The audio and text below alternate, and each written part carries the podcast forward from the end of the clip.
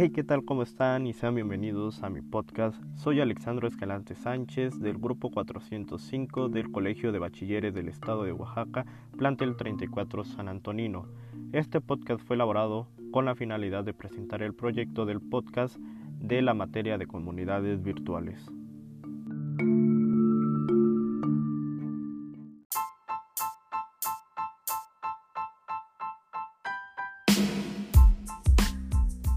Hey, ¿qué tal? ¿Cómo están? Y sean bienvenidos una vez más a mi podcast con este nuevo episodio en el cual hablaré sobre las dificultades que he tenido para la entrega y realización de mis proyectos y tareas.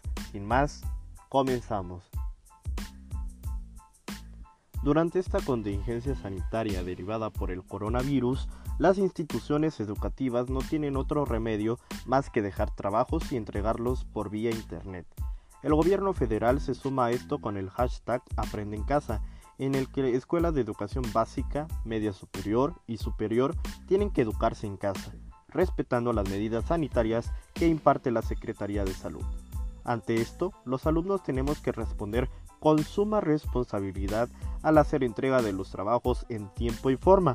En mi caso no hay ningún problema ya que yo cuento con acceso a Internet y a las diferentes plataformas que se han utilizado para la elaboración de mis proyectos y trabajos.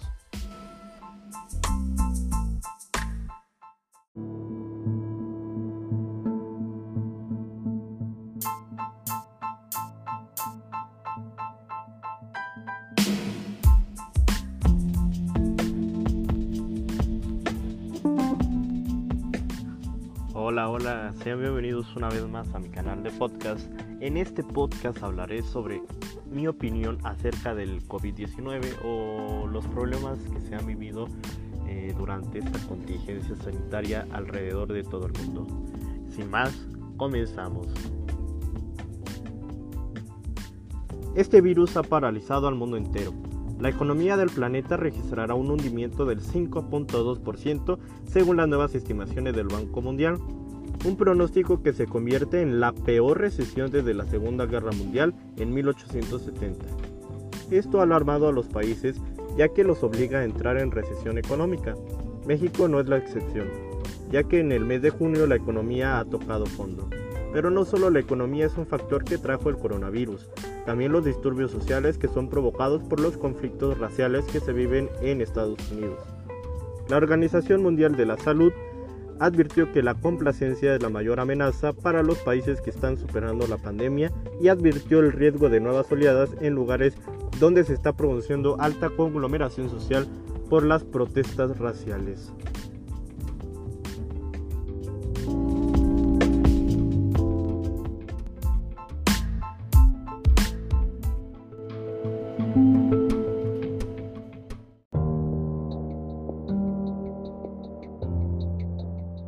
Historia de México 2, bloque 1. Contexto histórico en el que surge México como país independiente. El 27 de septiembre de 1821, la Nueva España se convirtió en un país independiente y contrario a todo lo que se deseaba, gobierno no popular, rápido crecimiento económico, igualdad social, regeneración cultural y grandeza nacional, se inició una larga lucha por el poder donde dos ideologías trataron de imponer sus proyectos políticos.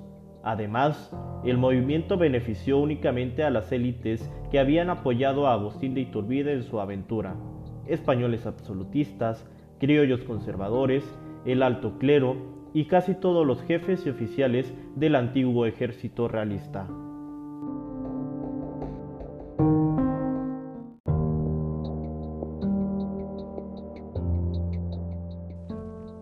Las diferentes ideologías del siglo XIX. Luego de los actos de celebración que se realizaron con motivo de la independencia, se empezó a discutir cuál sería la forma de gobierno que el país tendría. Entonces, los diferentes actores políticos se congregaron en dos principales grupos ideológicos.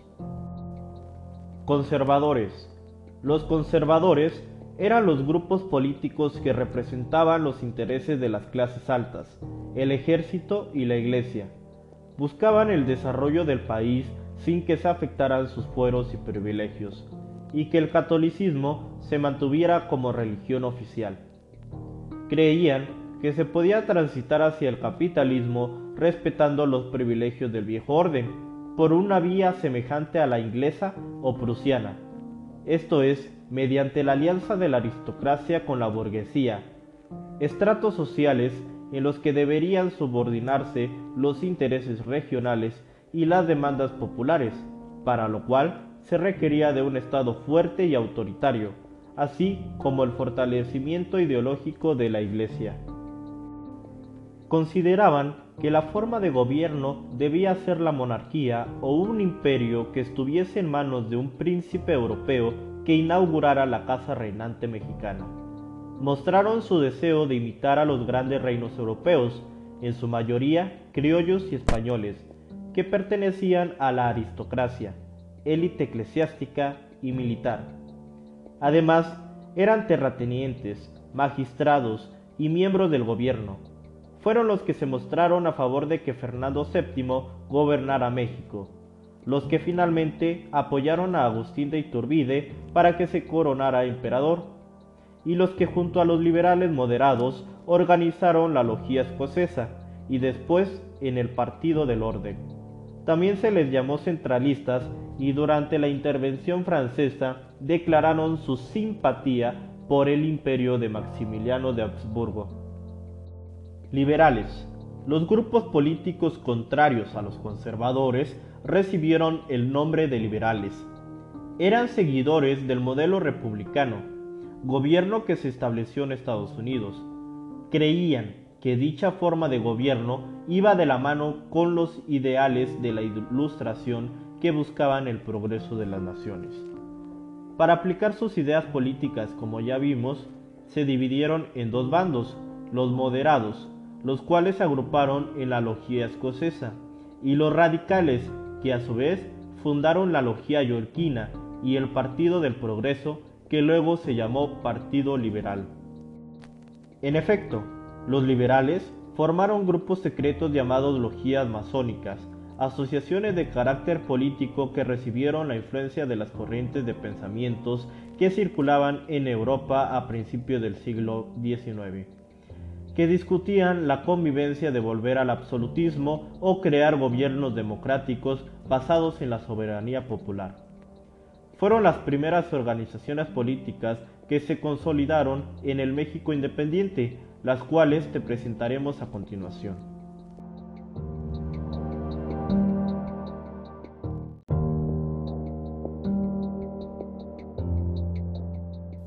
Los proyectos de nación. Se le llama proyecto de nación a un conjunto de pactos ordenados en diferentes niveles y diferentes ámbitos sociales para efectuar un plan con la idea de prosperar la política, la economía y la sociabilidad de un país.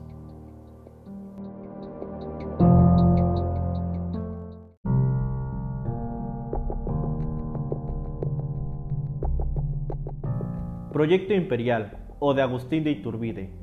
El 2 de febrero de 1822, las Cortes españolas habían declarado nulos y también ilícitos los tratados de Córdoba, negándose a reconocer la independencia de México. Se hizo manifiesto el odio hacia los españoles peninsulares y específicamente contra los borbonistas. Los iturbidistas creyeron favorecer la ocasión para exaltar los ánimos del pueblo a favor de la elección de un monarca surgido del movimiento de independencia y en ese instante no había otro héroe más grande que Iturbide. El 18 de mayo de 1822 Iturbide fue ovacionado emperador por un régimen con un ejército de 25.000 hombres, mismo que había obligado. Al día siguiente el Congreso votó resultando 67 a favor contra 15 que deseaban preguntar las provincias.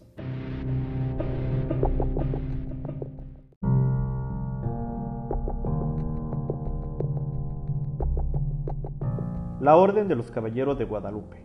Iturbide fundó la Orden de los Caballeros de Guadalupe con la que se pretendía crear una nobleza mexicana que honrara a aquellos militares que habían participado en la independencia iturbidista. La proclamación de Iturbide como emperador fue respaldada con la anexión voluntaria de Centroamérica. Pronto comenzaron a correr los rumores acerca de una conspiración auspiciada por la fracción republicana. El emperador mandó apresar a varios congresistas por rebeldes. A fines de octubre de 1822, Iturbide decretó la disolución del Congreso para formar una junta instituyente que integró con personas fieles al emperador. La crisis política se agudizaba, la economía se acrecentaba, debido a los gastos excesivos de la corte imperial, y en lo social, las clases medias y bajas estaban desilusionadas porque no se había vivido una transformación en su estructura socioeconómica. Ante estas circunstancias, solo faltaba un golpe de Estado, y el descontento surgió desde el ejército encabezado por un joven liberal, Antonio López de Santa quien lanzó el primer plan político contra el gobierno llamado Plan de Casa Mata, que proponía la destitución del emperador y el establecimiento de la república. El primero de febrero de 1823. El plan se extendió por gran parte del país, razón por la cual Iturbide tuvo que abdicar al trono. A su renuncia no le quedó más que aceptar el exilio del país con una pensión de 25 mil pesos por servicios prestados a la patria y bajo la amenaza de ser fusilado si pisaba tierras mexicanas. Este último punto se cumplió en marzo de 1824, fecha en la cual fue capturado y posteriormente fusilado en Tamaulipas.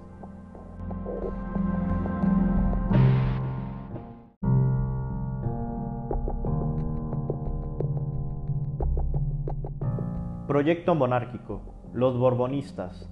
El 27 de septiembre de 1821, con la entrada del ejército trigarante a la capital, se consuma la independencia de México tras 11 años de intensa lucha. Tras ello, instalados Juan O'Donoghue y también Iturbide en la capital de México, vieron organizar el gobierno en el Tratado de Córdoba. De esta manera, el 28 de septiembre se instaló la Junta Temporal Gubernativa compuesta por 38 miembros, entre los que estaban Juan O'Donoghue, Mantías Monteagudo Iturbide y Anastasio Bustamante. Agustín Iturbide fue designado unánimamente presidente de dicha junta. Además de esto, ese día por la noche se elaboró la declaración del Acta de la Independencia del Imperio Mexicano. El proyecto monárquico borbonista, propuesto por españoles y apoyado por ciertos criollos americanos, mercaderes enriquecidos, militares, burócratas mayores y autoridades de la Iglesia Católica y dueños de grandes extensiones de tierra, que aspiraban a que el imperio mexicano, tal y como lo afirmaban los tratados, fueran regidos por un migrante de la Casa Borbón, dinastía reinante en España desde el siglo XVIII, para seguir la política de Fernando VII, con el proyecto monárquico Borbón se buscaba el desarrollo económico, social y político.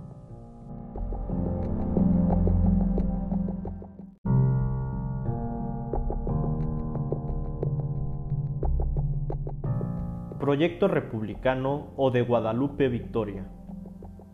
En 1822, Iturbide fue proclamado emperador con el nombre de Agustín I. Diez meses después, fue destituido por una rebelión dirigida por Antonio López de Santa Anna.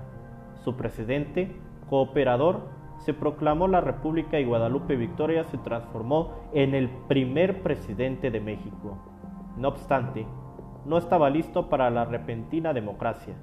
Se comenzó el enfrentamiento entre los centralistas, conjunto conservador formado por líderes religiosos, terratenientes, criollos y oficiales del ejército, resueltos a sostener una forma de gobierno centralizada, y los partidarios de un gobierno federal, facción liberal y anticlerical que apoyaba el establecimiento de estados soberanos unidos en una federación, aparte del apoyo social a los indígenas y a otros conjuntos oprimidos.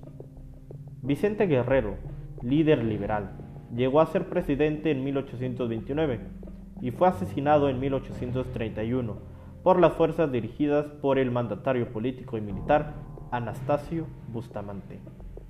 Hasta 1833, año en que López de Santa Anna fue escogido presidente, se sucedieron las rebeliones en el país. No obstante, poco tras su llegada al poder, su política centralista implicó a la nueva república en una nueva guerra.